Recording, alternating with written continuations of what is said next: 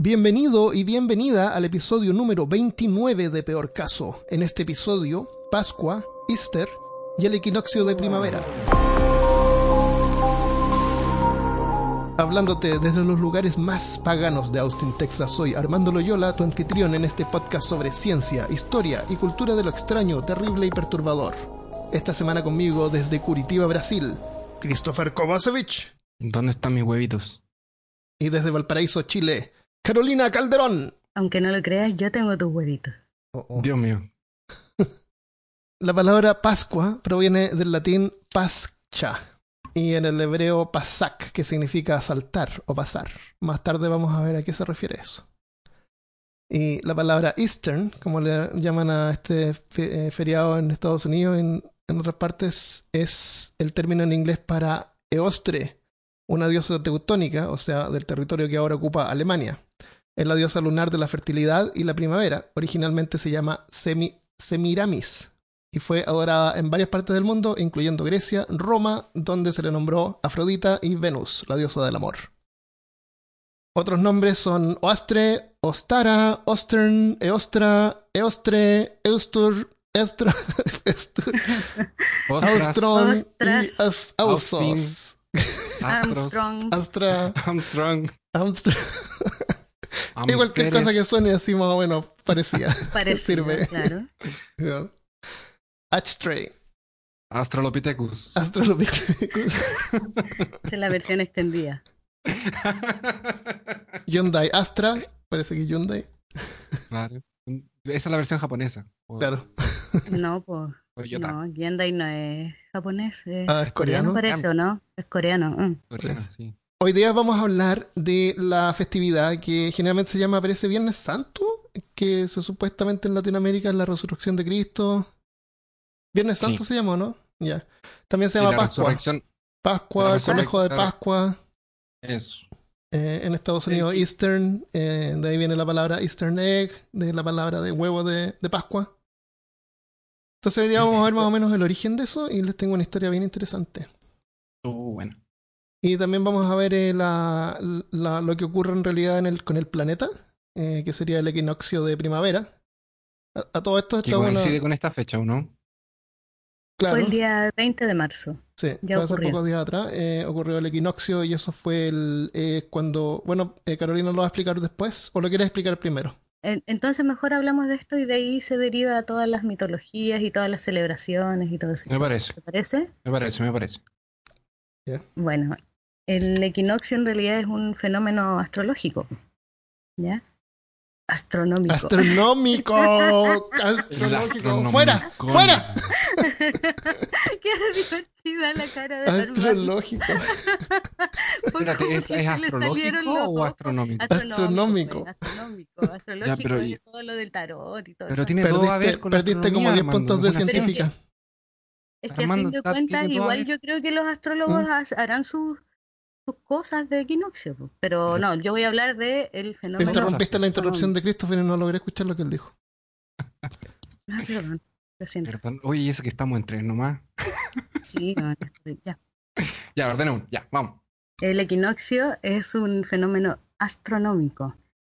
¿ya? Eh, la palabra viene del latín aequinoctium, que no tiene nada que ver con los equinos y los caballos, tiene que ver con eh, el concepto de noche igual, que en realidad tiene que ver eh, con la cantidad de horas de luz que llega y de horas de falta de luz que llegan al planeta.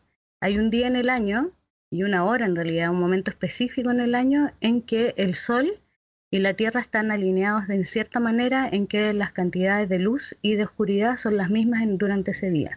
¿Se puede Ya. saber la hora exacta? Sí, la hora, de hecho es con una hora exacta. Ah, Oh, qué genial, me gustaría saber. Eh, lo del de este año te lo digo al tiro, lo tengo anotado un poco más allá. ¿El Eh, equinoccio son dos veces o una vez al año? Dos veces al año, dos veces. Está el, el equinoccio vernal y el otoñal, ¿ya? Y físicamente ocurre cuando el- la Tierra, el ecuador de la Tierra, el eje del ecuador de la Tierra está alineado con el ecuador, eh, ¿cómo se le llama? Estelar, celestial, no me Eh, acuerdo. eh, Es como la relación entre el, el sol y el, entre el ecuador del sol, ¿Puede ser? El ecuador del Sol El y el ecuador de la Tierra. Sí. Es como cuando pasamos como de ladito. Como de ladito, justo la Tierra así como que está inclinada, pero está inclinada como así, ¿cachai? Entonces justo cuando pasa, estoy moviendo las manos. Es que tú no Sí, puedes están moviendo las manos. Sí. Es que es mejor decirlo. Hagan un video mejor. Igual, de hecho, tengo unos links acá que los puedo dejar ahí para que se vean. La Tierra se inclina en, en- en algún tipo de, de grado. a- 23.5 es el. y el que, se- grado de- que- que en ese caso se alinearía con la inclinación del Sol. Exacto. Eso pasa y por eso los rayos del Sol llegan de forma perpendicular a, al punto del ecuador de la Tierra. Y por eso las horas de luz, y en ese, en ese tiempo, si la Tierra se congelara y dejara de rotar, las horas de luz y de oscuridad serían como eh, iguales en todas las partes del polo, pero al final la rotación de la, cie- de la Tierra sigue y la traslación y se pierde esa, esa perpendicularidad. ¿Y cómo explicarías eso para la Tierra plana? ¿Ah? Eh, ¿Ah? Porque- ¿Dónde porque está uno tiene la- ¿Ah? Uno tiene que ¿Dónde explicar eso. están los científicos? ¿Ah? No, no sirven para eso. Antes, cuando la Tierra era plana no habían científicos. Si la Tierra fuera plana, no, no existiría equinoccio, no, no existirían estaciones. No, Entonces el equinoccio, entonces el equinoccio Pero espérate, la ¿Es Tierra es plana, pero no, no significa que no esté inclinada. O que no gire. O que no, Claro. que no gira. ¿Quién dijo que giraba? puede puede ser como ¿Quién dijo esos, que no giraba? eh, como esos juegos de entretenciones, que es como una como un plato que gira y que expulsa a la gente por fuerza centrífuga, Claro. pero la gente está como enjaulada y empieza a girar y es un plano, pues. Empieza a girar y después empieza a girar en forma como vertical y que hay casi en 90 grados del suelo. Sí, la pero gente no eso no pasa en la Tierra eso. plana porque la, eh, la fuerza de gravedad es mayor eh, en, eh, hacia, el, hacia el borde. Entonces, eso compensa, ¿cachai? Compensa la fuerza Ah, centrífuga con la fuerza no- de gravedad que aumenta. Ah. Supuestamente. Eh, todo tiene su explicación. Oh, obvio, sí. Ah, pero ¿cómo no pensé en eso? Ya sigamos con los equinoccios.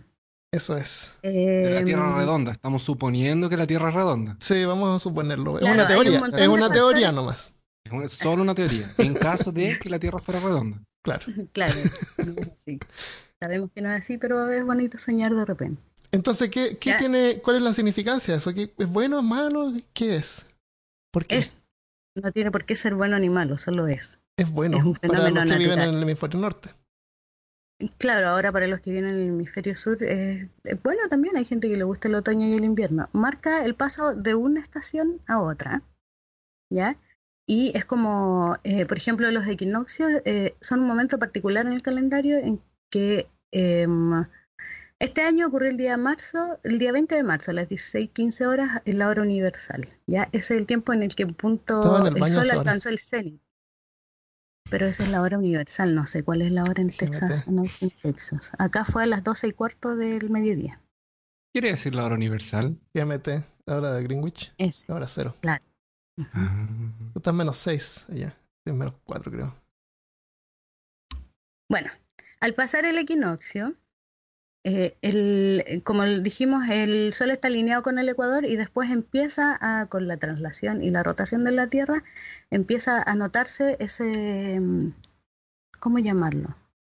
Ah, esa inclinación del eje de la Tierra. Entonces, ¿qué pasa? Los días en el hemisferio norte empiezan a alargarse.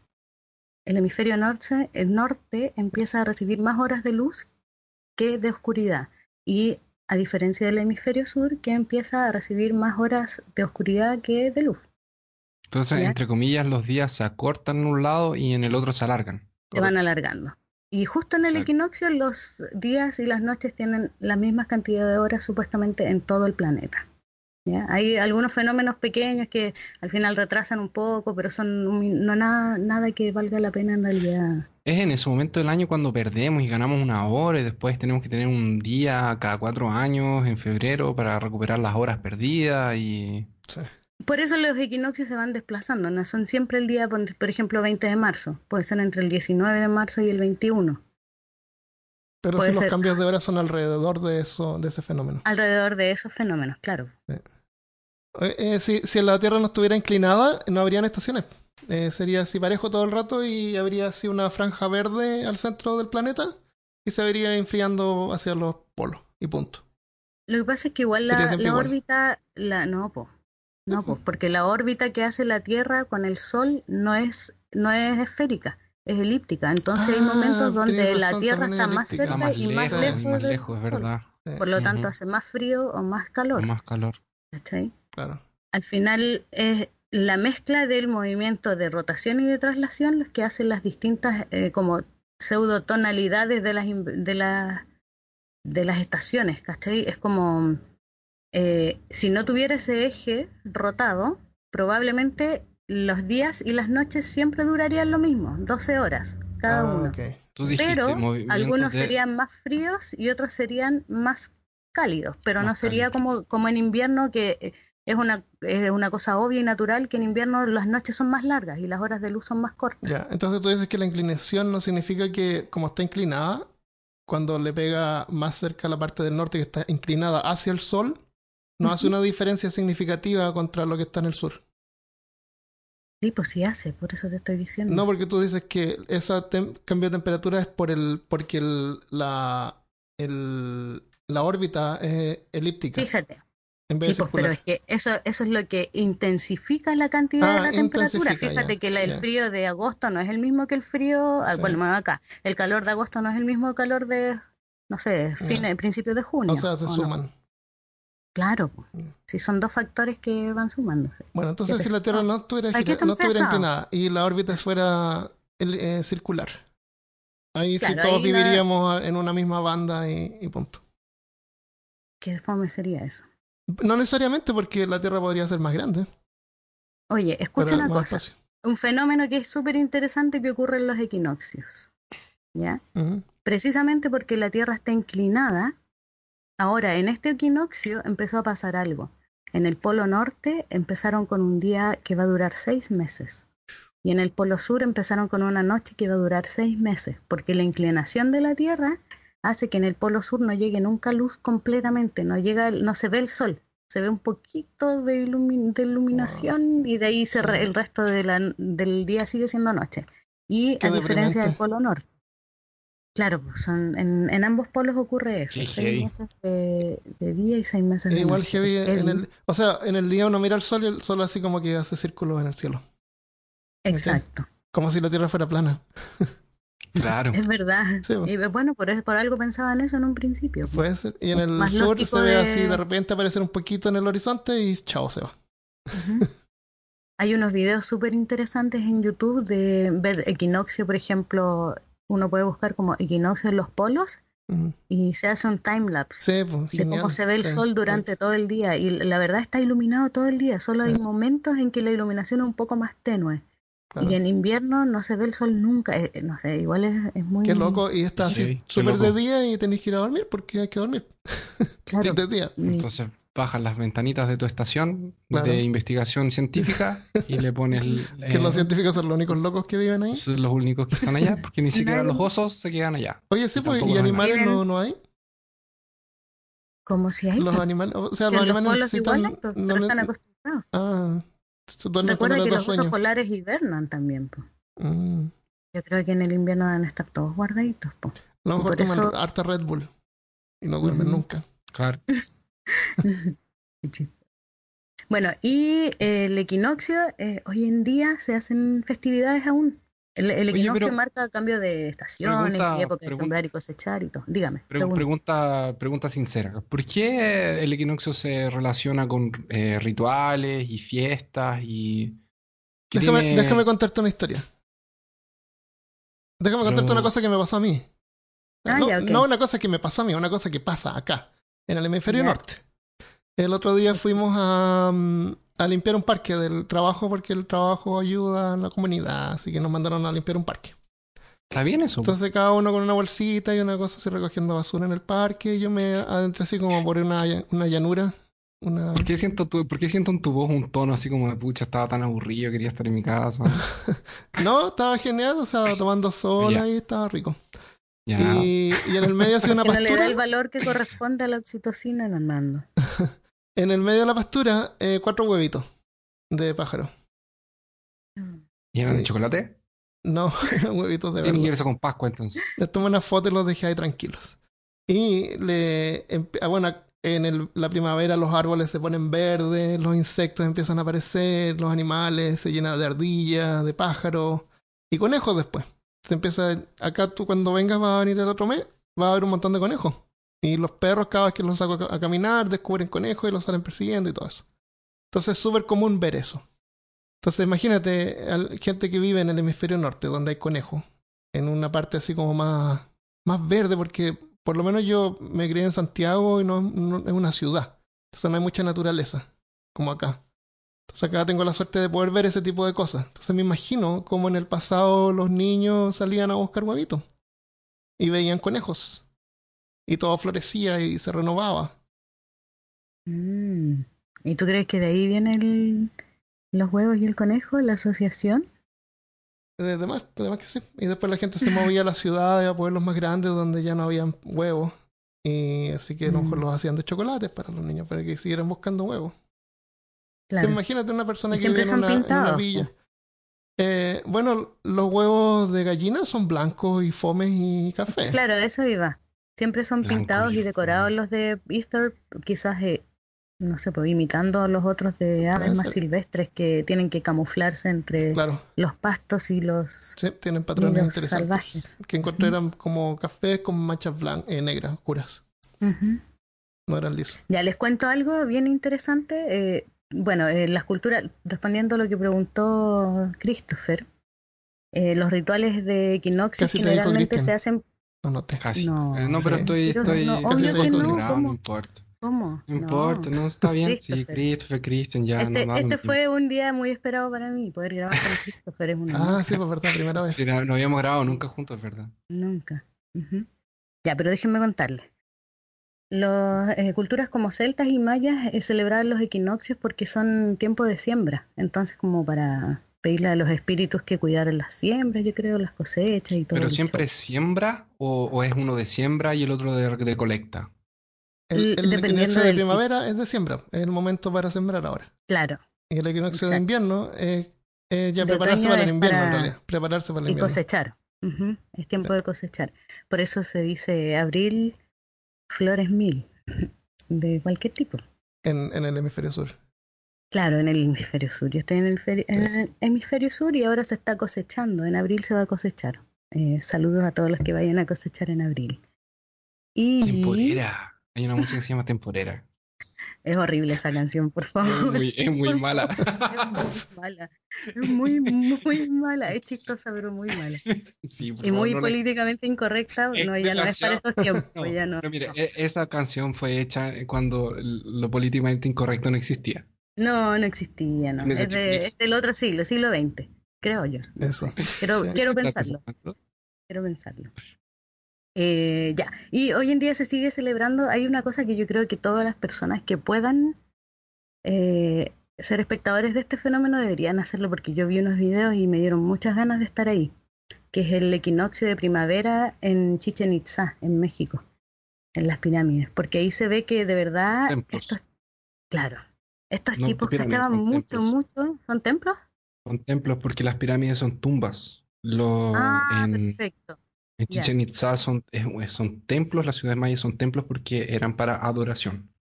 Ah, perfecto, ya. Muchas gracias por la por eh, el dato.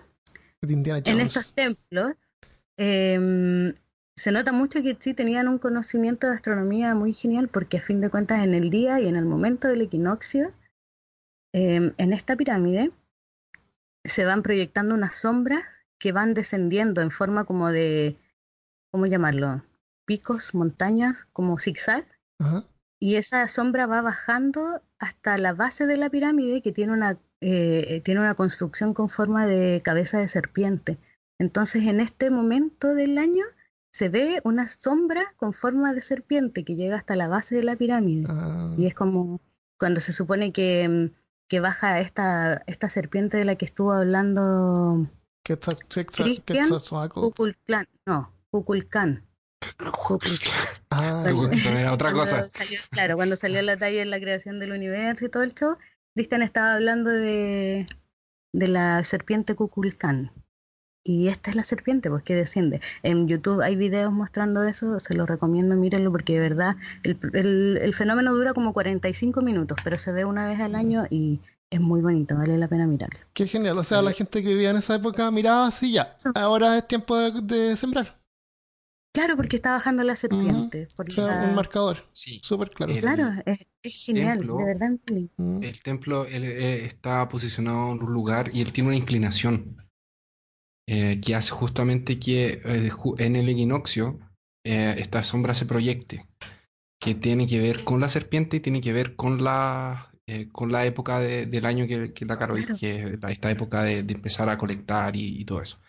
Y en Chichen Itza, cuando son esas dos épocas del año, tienen la fiesta y la gente va para allá realmente a ver el Mucha, fenómeno. mucha gente. Y, mucha la, y, y y- y lo que es más increíble es que no fue coincidencia. Ellos realmente em, planearon la pirámide no solo para que produciera esa, esa sombra por dos veces al año, que es la serpiente, que es el dios principal de ellos, que es la serpiente que es como un dragón, una serpiente con... Serpiente emplumada, una cosa Claro, así. una serpiente emplumada que tiene que ver con la vida, representa la vida para ellos.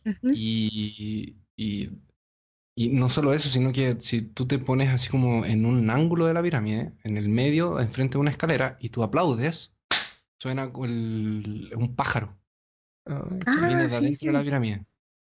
De verdad, así como que tú no, no, no creéis que es mentira, pero el gallo se pone enfrente de la pirámide y hace el aplauso y No, pájaro. pero el, cuando el estuve sonido allá... viaja, pues. Cuando estuve que sí. allá era increíble esa cuestión. Así. Ah, y la pirámide está inclinada y es como tiene una rotatividad, no, es una cuestión así súper... Pero a eso voy, tenían unos conocimientos de astronomía lo suficientemente bacanes como para poder proyectarse y hacer ese, ese Pero se demoraron, se demoraron Da cientos de años en construir esa cuestión. O sea, no es- eh, eh, a mí lo que me sorprende, yo lo que entendí cuando, cuando lo que finalmente como que me, me- me- me pude raciocinar fue que esta gente pasó tantos años observando y registrando y pasando conocimiento que una estructura de ese tamaño y con ese tipo de, de, de- de detalles, no me sorprende que ahí lo hayan podido hacer, porque son miles de años. Así, eh, de, de hecho, cuando descubrieron Chichen Itza ya, ya habían pasado como 800 años desde que la habían abandonado. Entonces era una, una, una ciudad muy, muy, muy, muy antigua. Interesante. Súper interesante. Así que si la gente tiene la oportunidad de ir en el equinoccio, yo creo que debería hacerlo. Y a mí me gustaría hacerlo. Y si uno sabe en el momento en que va a ser el equinoccio, se sería como en reversa, uno puede hacer algo en el patio de atrás o algo, poner un palito, ver dónde pega la sombra, marcar, Claro. y de ahí empezar Y a hacer mejorarle, una- ponerle más parafernalia para que haga algún efecto. Y hacer una Pero, pero eso no es lo mismo, porque nosotros lo estamos haciendo porque sabemos a qué hora es. Exacto. Porque lo vemos en Porque- internet. Como ellos llegaron a saber que ese era el momento. Ah, Bueno, observación. Con muchos de años de Con mucho tiempo de observación. claro. O sea, Sí. cada año me imagino que le, lo iban mejorando y después le empezaron No. a poner más cosas. y, Oye, Y- mira, y- inventé y- una, un- esta cámara que suena un aplauso y suena un pájaro. No, Ya, ya sí, pongámosla, ellos, eh, pongámosla. Me gustó, qué bonito, el- me lo llevo. El- el- me lo llevo. Me lo de sin ketchup, sin mostaza. Me. eh, eh, eh, la pirámide no fue construida eh, de una vez. Eso. Fueron construidas por pisos. Y, y, sab- y ¿sabéis qué? Se descubrió que abajo de la pirámide hay una. Porque eh, Chichen Itza tiene que ver así como. Tiene algo que ver con agua y, alguno, y, y como sacerdotes y agua y alguna cosa. Eh, y eh, eh, este lugar era, era habitado porque alrededor de la ciudad habían como tres fosas de agua. Son cráteres gigantes que tienen a- a- agua abajo y había uno que era para los rituales y sacrificios. Cenotes, eso, ¿El cenotes, cenote? cenotes. Y abajo de la pirámide, va de la pirámide, abajo del templo, descubrieron que hay un cenote. Y que ¿En de hecho ellos, eh, sí, y de hecho fue por resonancia sónica, alguna cosa así. Oye, y, eh, y- y hay una plataforma. Los locos construyeron una plataforma arriba del cenote para construir la pirámide, o sea, la pirámide, el templo arriba. ¿cachai? Es una estructura así, pero impresionante. De hecho, había un pedazo de la, de la, de la, estru- de la estructura de base que estaba como al aire porque la habían tratado de desenterrar. Y, y ahí descubrieron que había un cenote abajo. Qué bueno. Es gay, ¿no? Sí, es cuático. Podríamos haber hecho un episodio de eso, pero ya contaste todo. No, pero Ya lo bien. dijiste todo. Oh, No. Está Un día se podría hablar de, de pirámides y de templos. templos. Pero por ejemplo, te- pirámides y templos también, porque el Stone Age, por ejemplo, igual es, es interesante, pues, y hay harta mitología al al Pero respecto. y- es, es, es, es- es pira- es- ¿El Stonehenge es, es templo o es Es como.? un templo. Yo creo que es un templo, ¿no? Un calendario, una cosa así, no tengo idea. no tengo idea. La verdad no sé, pues hay que averiguar. Ya, pasamos a segundo otro tema. Bueno, Wish, Acabó el equinoccio en Se acabó el palabras de se acabó el equinoccio. astrología. astrológicamente ya. Yo les voy a contar sobre una mujer que se llamaba Semiramis. ¿Mi quién? Semiramis. Semiramis era la esposa de Nimrod. Eh, esto es de acuerdo a un historiador antiguo llamado eh, Josefus. Nimrod era un rey de Babilonia que fue condenado por rebelión en la torre de Babilonia o en la torre de Babel, como se le llama. Su cuerpo fue cortado en pedazos y fue enviado a diferentes comunidades como una advertencia contra la idolatría.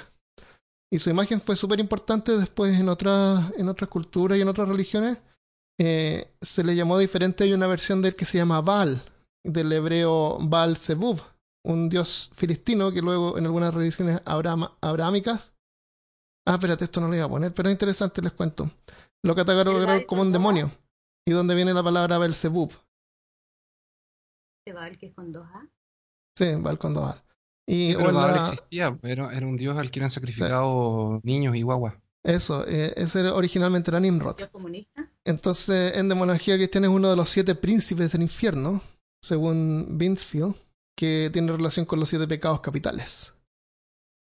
Pero eso es interesante, podemos hacer otro episodio sobre eso. Entonces, Nimrod, que también era el tatarabuelo de Noé.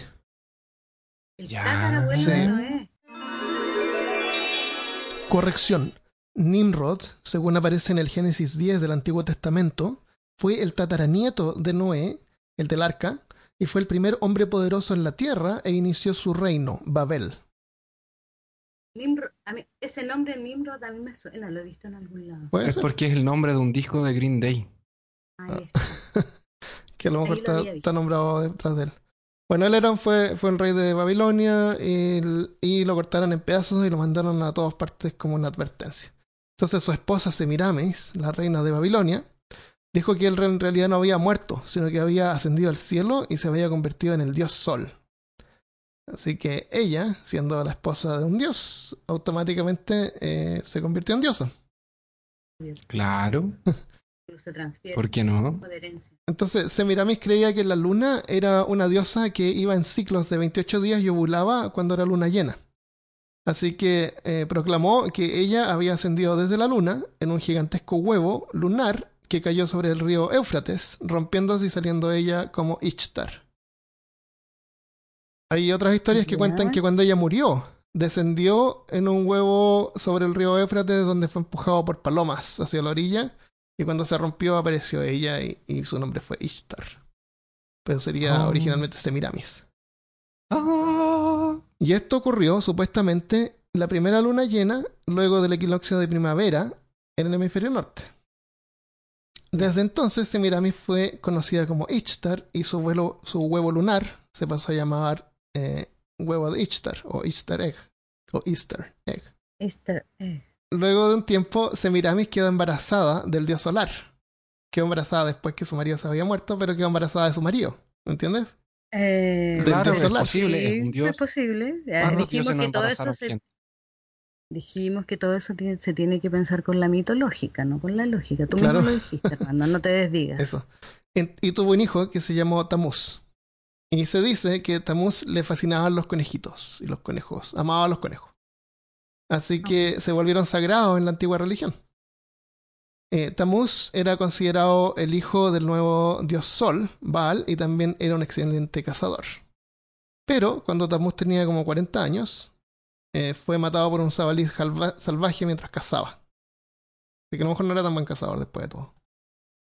Así que Ishtar, siendo la eterna diosa sexual del sol, usó el conejo que a Tamuz le gustaba tanto como un símbolo de la sexualidad y la fertilidad. Y ese conejo, hasta el día de hoy, es un emblema de fertilidad y sexualidad. O sea, imagínate en la portada de Playboy. Conejo. Y de tiempo. Y de ¿O tiempo. conejo? de Porque, tiempo marca, distorsionado, yo creo. Porque las orejas marcan las 10, las 10, 10. No, porque el conejo de Por Alicia en el País de las Maravillas no tiene nada que ver, ¿verdad? No. No, pero es que es un tiempo súper Ah, relativo, distorsionado y bajo los efectos del Conejos, psico-. Conejos que ponen no huevos sé. de chocolates es súper normal. Sí, también. sí. Yo creo que también vienen de ahí. Demás. Quieren huevo, Eh, conejo mágico. Pero igual, o sea, es lógico, yo creo, eh, atribuir Vamos a hablar de seres eso o relacionar eso, la fertilidad con los conejos, si se reproducen como conejos, es ¿Eh? un dicho. Es que es Los lo que se ve acá, si se llena de conejos, si de Claro, verdad, po, de sí. verdad. Ah, de, de repente en primavera es más común ver conejos que ardillas. Yo ¿Pero les han visto follando los conejo. conejos? ¿Han visto Sí. los conejos follando? Es muy chistoso, se van de espalda. Sí. Y duran así rapidito. Es Sí, como, es como en cámara rápida. Sí. Cuando- cuando- Ya cuento tu historia de conejo. Cuando yo tenía, eh, vivía en La Serena todavía y era un pequeño niño y tenía mi hermano que era más pequeño todavía. eh, nuestro perrito se murió y mi mamá nos dio un conejito o una conejita. Entonces, eh, nosotros teníamos nuestra coneja que iba para allá y para acá eh, y hacía hoyitos y teníamos que estar tapando los hoyos y todo eso. Y un día un amigo nuestro vio a nuestra coneja y dijo, oh, yo también quiero un conejito. Y habló con su mamá y su mamá dijo, claro, puedes tener un conejito. Y para que no pasara nada, obviamente, ella también tuvo un... Nosotros teníamos una coneja y ella pidió una coneja. Para que pudieran jugar y... Pero así como en Jurassic Park. Claro. Son Entonces todas un, hembras. día, entonces un día mi amigo Pablo agarró su conejo, o perdón, coneja, Sí. y dijo, voy a llevar a conejito para que juegue con conejita. Entonces, ellos, nosotros jugábamos y ellos jugaron también. Y de repente, Se pusieron a mi bailar. coneja, mi conejita empezó a quedar gorda, muy, muy gorda, muy rápidamente, así como... Mientras jugaban esa tarde. No, claro, o sea, dos días después estaba inmensa. Como en la. Y de- película ¿no? Y después de que ella quedó muy, muy grande, empezó a botar pelo. Mucho, mucho pelo. ¿Pelo? Y, y pelo, empezó a botar pelo. Ah, a lo el mejor pelo lo usan de como para hacer un nido. Entonces, como, como, no- como ella vivía en una casa de madera, lo que hizo fue sacarse el pelo y colocarlo así como a- al lado de la casa para Ah, hacer una...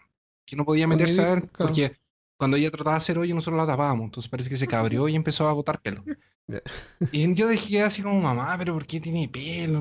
¿Qué onda el pelo? Una alfombra y no sé qué. Y mi mamá dijo, no, déjalo, debe ser por el invierno, una cosa así, que está con calor, no sé. Ya, filo. Y de repente mi coneja desapareció. Y te empezamos a buscar, la encontramos abajo de los pelos, que era como una alfombra. Ya. Imagínense una alfombra bien gruesa de pelos. Y, y de repente se movían cosas abajo. Y Eran como seis conejos. loco. Oh.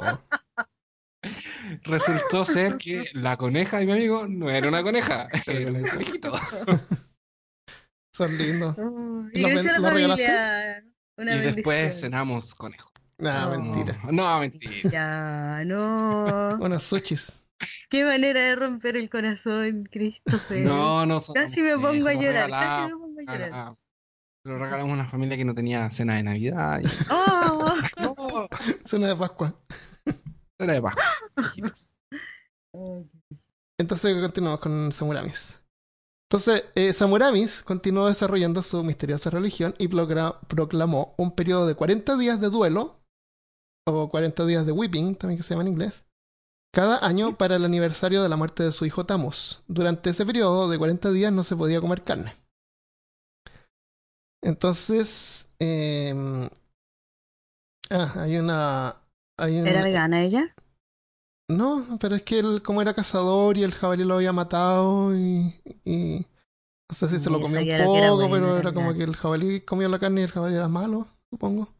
En la Biblia, en, el, en Ezequiel capítulo 8, versículo 14, dice: Me llevó a la entrada de la puerta de la casa de Jehová, que está al norte, y vi a unas mujeres que estaban allí sentadas llorando a Tamus. Luego me dijo: ¿No ves, hijo del hombre? Vuélvete, verás aún mayores abominaciones que estas. Esto no más que un culto al dios Sol Tamus, adorado por los babilónicos, eh, quien, quien era el dios no solo del sol, sino que de la vegetación y las pasturas y el patrono de los rebaños. Durante la antigua tradición, moría anualmente y descendía al mundo de los muertos. Su muerte era marcada por el calor del verano y se secaban los campos, los arroyos y la vegetación. Desde entonces que Samirami inst- instituyó su religión babilónica en todo el mundo, cada año en el primer domingo de la primera luna llena, luego del equinoccio de primavera, una misa solar o sacrificio era realizada para Ishtar, en el que el sacerdote de primavera impregnaría vírgenes en el altar a la salida del sol. Luego que esas vírgenes quedaban embarazadas, para el siguiente año, en la misma fecha, eh, tenían bebés que tenían unos tres meses de edad. Y esos eran sacrificados en el altar de Ishtar, y el sacerdote usaba su sangre para pintar los huevos, los huevos de Pascua. Los huevos de Ishtar. Los huevos de, que eran de pájaro. ¿De, de, de qué eran esos huevos de Ishtar? Ah, De piedra de río, ¿no? ¿De qué eran? Supongo que de gallina, no sé, no tengo tanta información. Pero la pintaban Eran con, huevos, a lo mejor con cualquier sangre huevo. de bebé. Mira, ¿a qué me Sí. estoy fijando? Si al final el- lo importante es que mataban bebés y usaban Sí, tu sangre sí. para donar algo. Ella, la, lo la que quiere sea. saber de qué, de qué eran.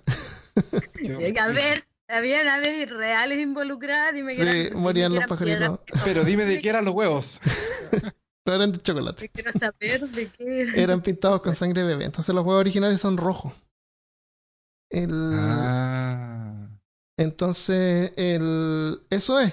Entonces, tú dices, ¿qué tiene que ver? Bueno, tiene que ver porque se supuestamente murió en el equinoccio y todo eso.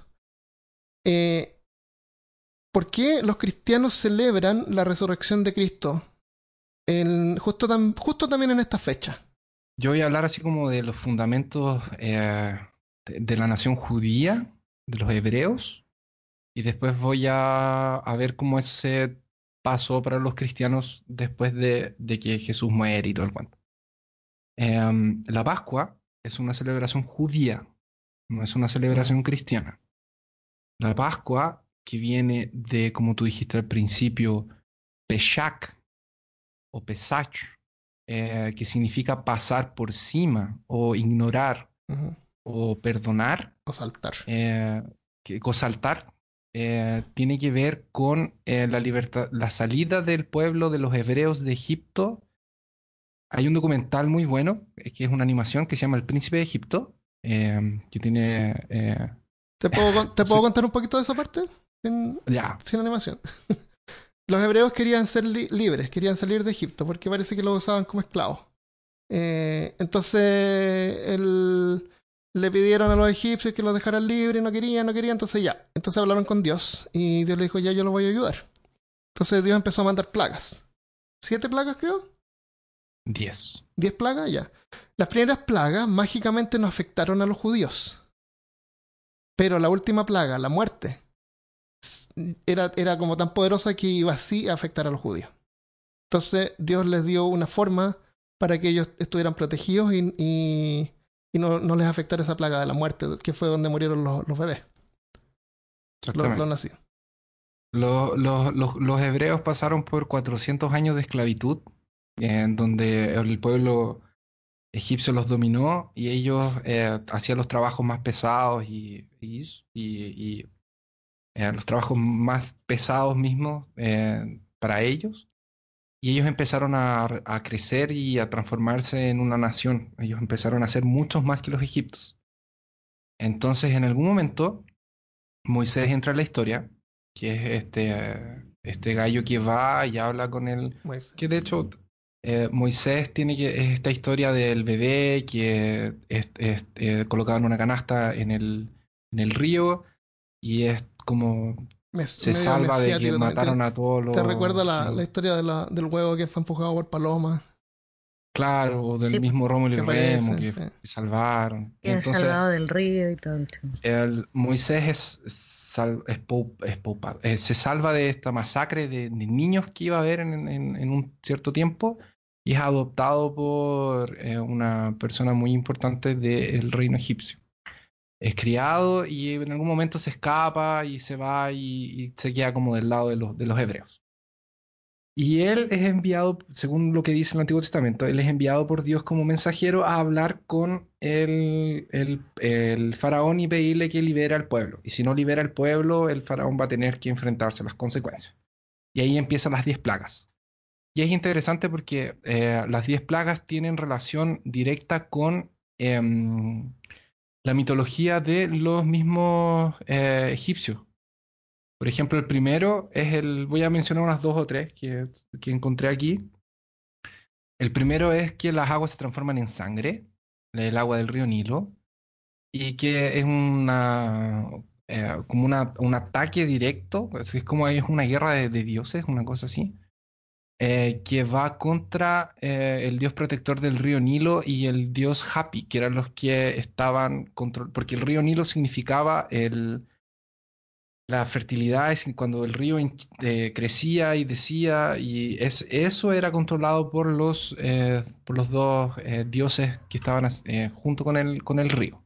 Ahora, el décimo es el que tú dijiste, que tenía que ver con la muerte de los primogénitos, y esto iba a afectar tanto a los egipcios cuanto a lo- al pueblo hebreo. Y ahí Dios supuestamente les da una a instrucciones de cómo pasar por esta plaga sin ser afectados, que era estar todo el mundo adentro de, de- de casa, matar un cordero, aprovechar el entero, agarrar la sangre y pintar arriba de las paredes con esa sangre para que el espíritu de la muerte pasara por afuera y no los afectara y todo. Y los egipcios, ¿Tenían que obviamente. dibujar un peso o era No, tiene que ser como No, unos, no. unos puntos, unas Un dos cosas No, a y algo más al medio. Era solamente, por, por lo que yo entiendo, era solo marcar. Era una marca arriba de la puerta. No, no, no, hay, no hay como una instrucción así como de forma o algo, de- allá. o algo más allá que eso. Eh, y esa, y después de que pasa esto, los egipcios, los hebreos salen, los egipcios salen atrás y se abre el mar y todo el cuento. Y pasa todo eso. Y eso queda como una fiesta. Queda como instaurado por el resto de- del tiempo para que los judíos lo celebren en esa época del año.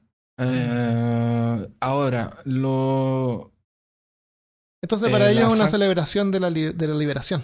Es de la liberación. Entonces, e- es ¿Y eso interesante. se supone que fue como en esta fecha? Perdón. Sí, es en Ah, esta ya, fecha. Ah, Esto pasó en, est- en esta. De hecho, la última cena es la celebración de, este, de, de esta celebración judía. Ah, ya. Ya, Y de, de hecho, están los mismos elementos en, en- en- en la cena. Y, el- y una, y Eh, una parte de la cena el- es lo que dio origen a eso de la, de la hostia. Comunión, comunión. Claro. Y, hay, y hay otros más, pero la comunión es como lo único que se pasó para los cristianos. Entonces, ¿qué hacían ellos? Ellos tenían tres elementos principales. Habían otros elementos que ustedes pueden encontrar, pero los principales son hierbas amargas, que para los judíos representaba la amargura de ser esclavos y todo eso. Pan sin levadura. ¿Por qué sin levadura? Porque tuvieron que preparar el pan rápido para arrancar. Entonces no alcanzaban a hacer Ah, que él creciera. Entonces era pan sin, leva- Ya. sin- sin levadura. Y el cordero. Y ah, el también esconden, ellos esconden eh, pan, pedacitos de pan, los envuelven y los esconden en la casa y los niños los tienen que descubrir. Tienen que descubrir. Las lembas Ah, del Y ahí camino. están, Las el- lembas hay del un, camino. otro nexo a los huevitos que hay que descubrir. Mm. eh, Las y lembas del por camino que hay que último descubrir. era el cordero. ¿Qué dijiste, Caro? Que son las lembas del camino las que hay que descubrir. ¿Qué es eso? Las lembas de la comida de los elfos. Christopher me entendió. Ah. La comida de los elfos que llevan los, los hobbits. Esos pancitos que sirven para, Ah, esos pancitos. para comer. Sí, eh, es como una barra un energética, y- pero. Claro. Envuelto en una hojita. Claro. Claro. Ya, y, y finalmente, o sea, el tercer elemento es el cordero, que es consumir. El cordero tiene que ser sacrificado y tiene que consumirse entero, no se puede perder nada. Y tampoco se puede guardar nada para el otro día. Entonces, si el cordero era muy grande para una familia, tú tenías que invitar a otra familia. Eso está súper bien, está súper bien eso. cordero. Que la gente no, no gaste. Es porque celebran después todo esto y gasten animales que mueren por no dejar por- y no se los comen. Claro. Y, eh, y la sangre era usada para las puertas y eso. Ahora, esto pasa en el día 14 de Nisa, que es un mes de los, que es uno de los meses de los, de los judíos, de los hebreos. Y esta fiesta dura unos cuatro días, una cosa así. Entonces la, la fiesta de Pascua comienza en, en la tradición comienza con esta supuesta vinda del espíritu de la muerte para llevarse los primogenios. ¿Y qué pasa? ¿Por qué tiene que ver esto con Semana Santa? ¿Qué tiene que ver esto con Jesús? ¿Cuál, cuál es el, el- el- dónde se mezcla esto? Eh, y, por qué tiene que ver con eh, por qué es la resurrección y por qué es el domingo y, y- y etcétera. El, durante esta fiesta judía es que Jesús se reúne con sus doce discípulos y él es entregado y él hace esta eh, comparación entre él, el cordero, él, su sangre, él, eh, el pan y el vino y ellos están celebrando esto cuando él es tomado y crucificado. y después él res- resu- resurrecciona. Resurrección. Resucita. Resucita el Son chistosos ustedes, que se les olvidan las palabras.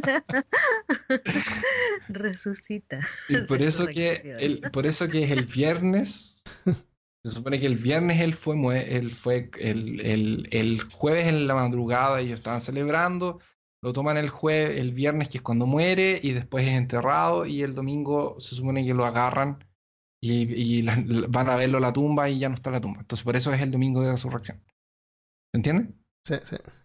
Ya, y por eso que, la- que los cristianos adoptaron esta fecha como... eh, porque de hecho no debería llamarse ni Pascua, No. porque la Pascua es puramente judía. Y también, Entonces- eh, como ellos estaban festejando Pascua, no hay ceremonia que los cristianos puedan festejar. No, no, no hay Solamente una imitar ceremonia. a lo que ellos estaban festejando, que era Pascua. Lo que, lo que los cristianos hacen, que de hecho no solamente lo hacen solamente, no lo hacen solo durante la Pascua, es eh, celebrar la, la cena.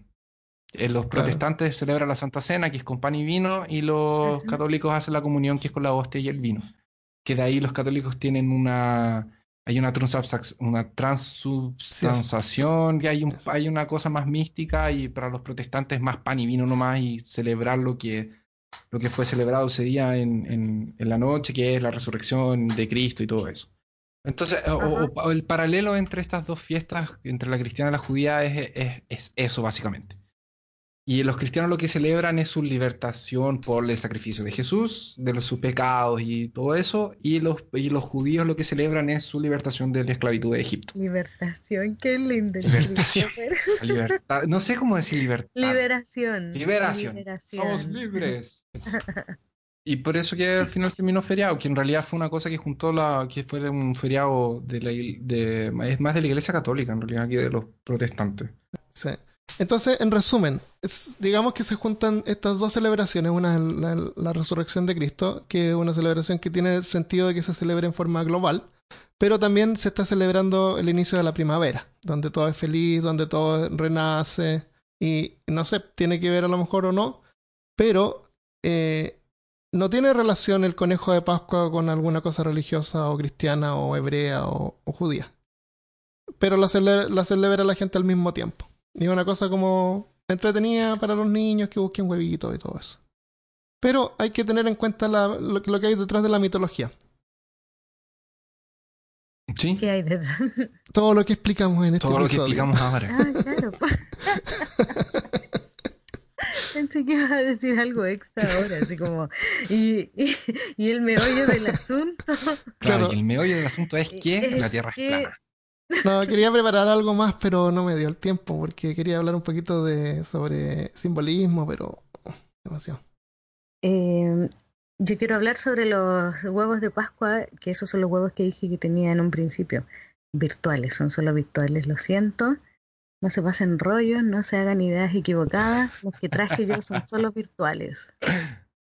Ya, eh, ¿ustedes saben lo que es un huevo de Pascua virtual? Un Easter egg. Ah, Armando no sabe, yo que no sé que lo sabe. Ya, bueno, son mensajes o contenidos o capacidades ocultas que están dentro del relleno banal, mundano y superficial de un juego, una película La o de un cultura pop software. en general. Claro, está escondido detrás de todo lo que todo el mundo ve, todos los corderos del Señor ven como plano. Solo los iluminados son capaces de ver los huevos de Pascua virtuales. Los más nerd. Los más nerds, precisamente. Y bueno, están en todos lados. Frame a frame. Exactamente. Y, y escuchan los podcasts al revés. Claro. Exacto. Sobre todo en el trabajo. Saludos para los que nos Saludos escuchan para en que trabajo. estén escuchando en el trabajo. Ya, pues el primer huevo de Pascua conocido fue, eh, lo puso el programador Warren Robinet en un juego de Atari que se llama Adventure, que en realidad él había puesto tanto esfuerzo en, en desarrollar ese juego y que no hubiera nada, ni siquiera un crédito ni nada que lo, que lo iluminara a él, Que lo quiso poner un huevo de Pascua, claro. po. Y al final hizo un huevo de Pascua. En, en, en internet se puede encontrar fácilmente este el primer huevo de Pascua virtual. Yo lo vi y era un pixel que se, se- que se desplazaba por una pantalla ploma que de repente aparecía en una pantalla distinta Ah, y aparecían en una letra muy pixelada, así como creado por Warren Robinet. Fascinante. Y ese, ese era el huevo de Pascua, poder cachar quién había creado el juego. Claro. Así bueno, yo no voy a pasar desapercibido, esto es lo que voy a hacer. Y eso fue el origen del primer huevo de Pascua virtual. Oye, ¿sabías que hay unos Pobre médicos? hombre. ¿Ah, ¿Escuchaste de unos doctores, un cirujano, que firmaba en su nombre? En, adentro de la ¿Me gente, que en un, hue- en No, un hueso, sí creo. firmaba su nombre, sí. De verdad. De Dejaba su nombre inscrito ahí porque era un arte. De verdad. No te Sí. Lo despidieron. Ok, yo también Bueno. lo habría despedido. sí. Bueno, la historia de este Warren y del primer huevo de Pascua habitual igual se puede encontrar en una, en una película que está en Netflix. Es como un documental que se llama Atari Game Over. Es bien interesante. Es como perfecto para los nerds que nos están escuchando, por si no lo han Lo- visto. Los easter eggs son detallitos, como decía la Caro, o cosas que los creadores de juegos, slash, eh, películas o series o, o cómics o Incluso Eh, libros puede ser. incluso libros usan para hacer referencia a otras cosas. Entonces, por ejemplo, no sé, pues, eh, vemos en una película de, un- alguna película de Marvel, por ejemplo, un cameo o alguna cosa o algún objeto de otro superhéroe que te hace pensar así como pequeños detalles que ellos ocultan en que son frames a veces o son Claro. s- imágenes, fo- Un es, es fondo, solamente claro. una fotografía que o referencias a otros juegos, por Claro, ejemplo. en la, en película, en la película Watchmen, eh, que es del cómic Watchmen, aparece los padres de Batman saliendo del, del teatro Sa- antes que lo eh, mataran. Saliendo del teatro. Sí. E incluso hay unos pósters de Batman también. En,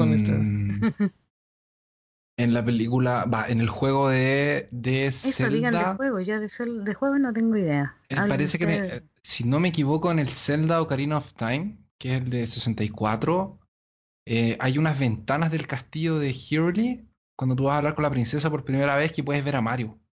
Y a, Ah, la, y a la princesa atrás en un cuadro. Sí. Ay, qué encachado. Eh, ¿qué otro easter egg hay así como Había un uno bien juego? famoso también de Excel, parece que en Excel había que hacer unas Ah, cosas pero- locas y salía como un juego en Excel. Sí, pero eso no es un easter egg, eso más Es una cosa oculta. Eso es un easter egg, es una o sea, cosa es un easter egg, pero no es una referencia. Por ejemplo, Pueden ser los dos. en- el cine, ¿puedo hablar una, de una de mis películas favoritas dale, que tiene dale. un montón de easter eggs? Por ejemplo, el, en el Club de la Pelea. ¿Les gustó esa película? Sí, Los que no la hayan visto, vayan a verla, por favor. Pongan pausa, vayan a verla y después sigan. no. Es muy buena. eh, hay un montón de easter eggs y uno de ellos son... Supuestamente el director dice que puso eh, tazas de Starbucks en absolutamente todas las escenas de la película, cosa que no es comprobable 100%. Hay escenas que son muy violentas, muy rápidas y que no se alcanza a vislumbrar, pero sí, se ven muchísimas tazas de eh, o vasos de Starbucks, muchísimos. Qué loco.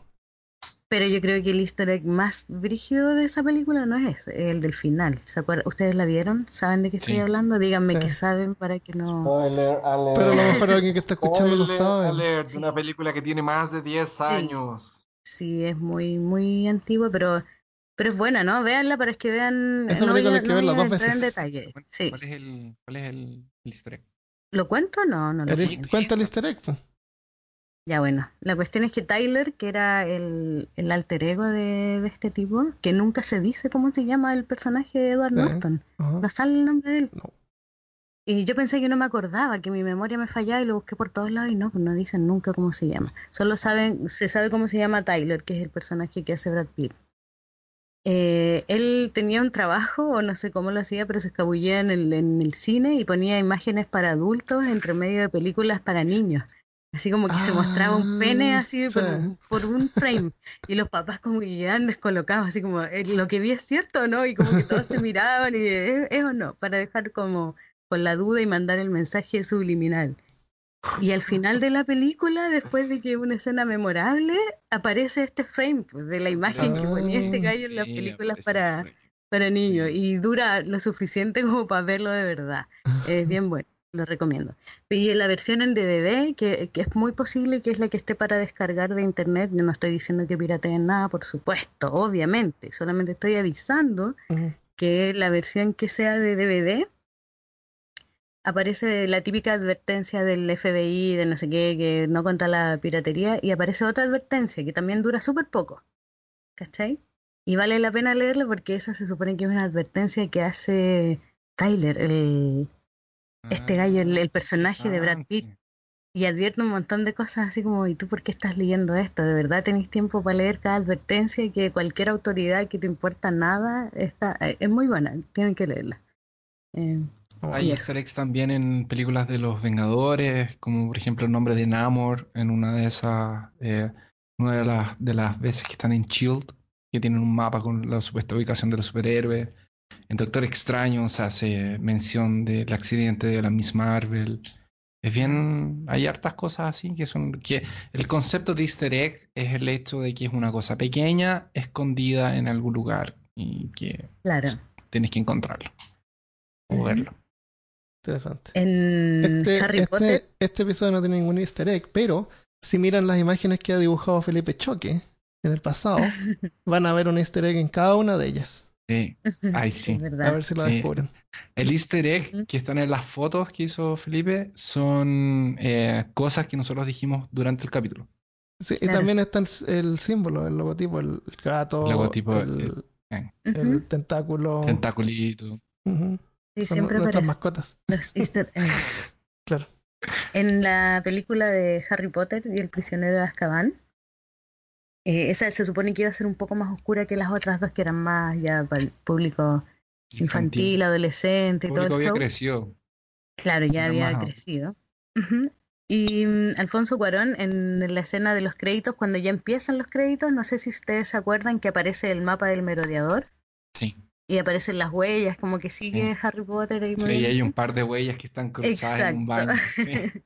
Ese, ese también es Sí. un easter egg puesto. Están en una Genial. posición Una bastante posición entretenida. comprometedora, Comprometedora, pero entretenida todo el rato. Así que- y se notaba ahí ya que se puso más cochinón Harry Potter. Oh. Harry el sucio. Hay también easter egg en series. Rick and Morty, por ejemplo, Ah, está lleno de easter egg. Que a nosotros nos gusta mucho, ¿no? Eso es ¿A una. ustedes les gusta? Sí, po, esos son, son ya como nivel meme o meme. Mm, Mm, Sí, Y meta easter egg. Hay un Claro. capítulo, por ejemplo, donde hacen como un easter egg de... En realidad hacen la versión de Rick and Morty del libro La granja de los animales de George Orwell, que creo que es el segundo capítulo de la primera temporada. Cuando le ponen un dispositivo en el, en el, en la cabeza al perrito, al Snuffle. Ah, sí, sí, sí. y es después verdad. empieza a ser como más inteligente y él puede hacer sí. una forma de comunicarse. sí. Y es como, es como la granja de los animales esa cuestión. Y además más encima después hacen un Inception porque le quieren obligar al profe de, de Morty para que lo pruebe en matemáticas, para que lo ponga en Ah, es verdad, y es un Inception adentro de Es un un Inception, adentro de un Inception. Sí, es genial. Son Ahí- geniales. Sí, en ese capítulo nomás ya hay dos easter eggs. Oye, hay una súper buena en Rick and Morty. Eh, hay una serie de Disney que se llama Gravity Falls, Sí. que es súper Ah, buena. Y, en ese, y, y el, y el animador de Gravity Falls o líder de animación era amigo del tipo que hacía Rick and Morty. Entonces hay una parte donde ellos abren un portal en Gravity Falls y tiran así como un lápiz, una libreta y no sé qué más. Y hay una escena en Rick and Morty donde están abriendo portales y en una así como que se abre un portal y caen estos ítems. Genial. Es Qué genial, sí. Eso ya es como un como otro crossover nivel. y Sí. con sí, la meta meta easter egg. Oye, un saludo a Hernán que él me hizo acordar de los de los easter eggs de Rick and Morty. de Rick and Morty. Un saludo. estamos entonces. Yo sí, pero quería dar unos agradecimientos rapidito. Un agradecimiento para Luis Villegas. Dice, el camino al trabajo me fue muy divertido. Excelente el capítulo. Nos dejó un comentario en Facebook. Así que gracias Luis. Waldo eh, van a las... Waldo van al cazar. Buenas tardes desde Ecuador. Un saludo de una persona que les está siguiendo. No mucho tiempo, por así decirlo, pero felicitaciones por el programa. Chicos, hace falta los primeros seis eh, programas en Spotify. Sería bueno que suban para escucharlos, pero sigan creciendo y de seguro van a ser, va a ser así. Saludos nuevamente y en, en altos, en algos, Ah, y si en algo se les puede colaborar como investigador, Como investigador, cuenten con este humilde servidor. este Por supuesto. Y yo estuve mirando Waldo Spotify. Sí, se llama. eh, parece que muestra los últimos 20 episodios, pero no estoy seguro. No sé por qué Yo también no miré en primeros. Spotify Sí. Pero basta con ir a peorcaso.com y ahí vas a encontrar todos los episodios y un link a, Spotify, a Podbean y se pueden escuchar ahí. Eh, otro agradecimiento para William Castellano. Dice saludos desde el planeta K. Disfruté mucho de este capítulo. Un abrazo. ¿Cuál es el planeta K? Acá. es el planeta acá, de... o de allá. Acá. No, acá. No, Krypton. ¿K será por Krypton? No. Había una película que era... mm, Bueno, déjame Ya, soñar, por Porque está acá, no está allá. Um, Andrés Suárez. No corten mis alas. Episodios muy entretenidos con ese toque de lo informal que te hace reír. Esto si sigue, sí va a crecer. Gracias, gracias Andrés. Veremos. Que Dios te oiga y el diablo sea del sordo. Linda Flores Blanco dice, súper bueno este episodio, muchas gracias, sigan así y no dejen de hacer su increíble trabajo, me encanta cómo hablan y a mí me gustaría que se rían mucho y hagan bromas. Saludos desde Monterrey, México, México, besos. Eh, Linda- ¿Dijo me gustaría o le gusta? Me gusta que Me se rían mucho. Sí. Ah, y a mí me gusta que se rían hay- mucho, sí. Por último, para Eli Hernández en Facebook, dice saludos de parte de Chile también. Me gustó su podcast, espero que sigan así. Nosotros partimos recién con peorcaso.com. Un abrazo. Así que muchas gracias. Un abrazo para todos. Y eso, escúchenos en peorcaso.com si es que no encuentran todos los episodios, están siempre ahí. Eh, a veces ponemos algunas imágenes adicionales o información. Yo voy a poner links, puedo mandar links a los videos que vi del equinoccio en los polos, Sí. que es muy lindo. No, de hecho ponemos los videos de YouTube. Y- sí. Claro. Ya, lo dejamos hasta acá entonces. Bueno, gente, lo dejamos hasta Hasta aquí. acá. Que tengan una excelente semana. Este episodio va a salir al aire el 2 de ah, el 2 de abril. El 2 de abril. Después el 9 de abril va a ser el siguiente episodio. Y después de para el día 16 de abril les vamos a tener una sorpresa. ¡Oh, sorpresas! Sí, una No, Armando, no sorpresa. prometas nada, porque cada vez que prometemos algo se Por nos va a eso digo una sorpresa, no, nada más. Es Ah, ya puede ser. sorpresa. Sorpresa, es un episodio normal. Claro, claro. Sorpresa. Este episodio está es, es publicado al revés. Tienes que darle vuelta. para- ya, nos vemos. Chao, adiós. Ya, chao. Adiósito.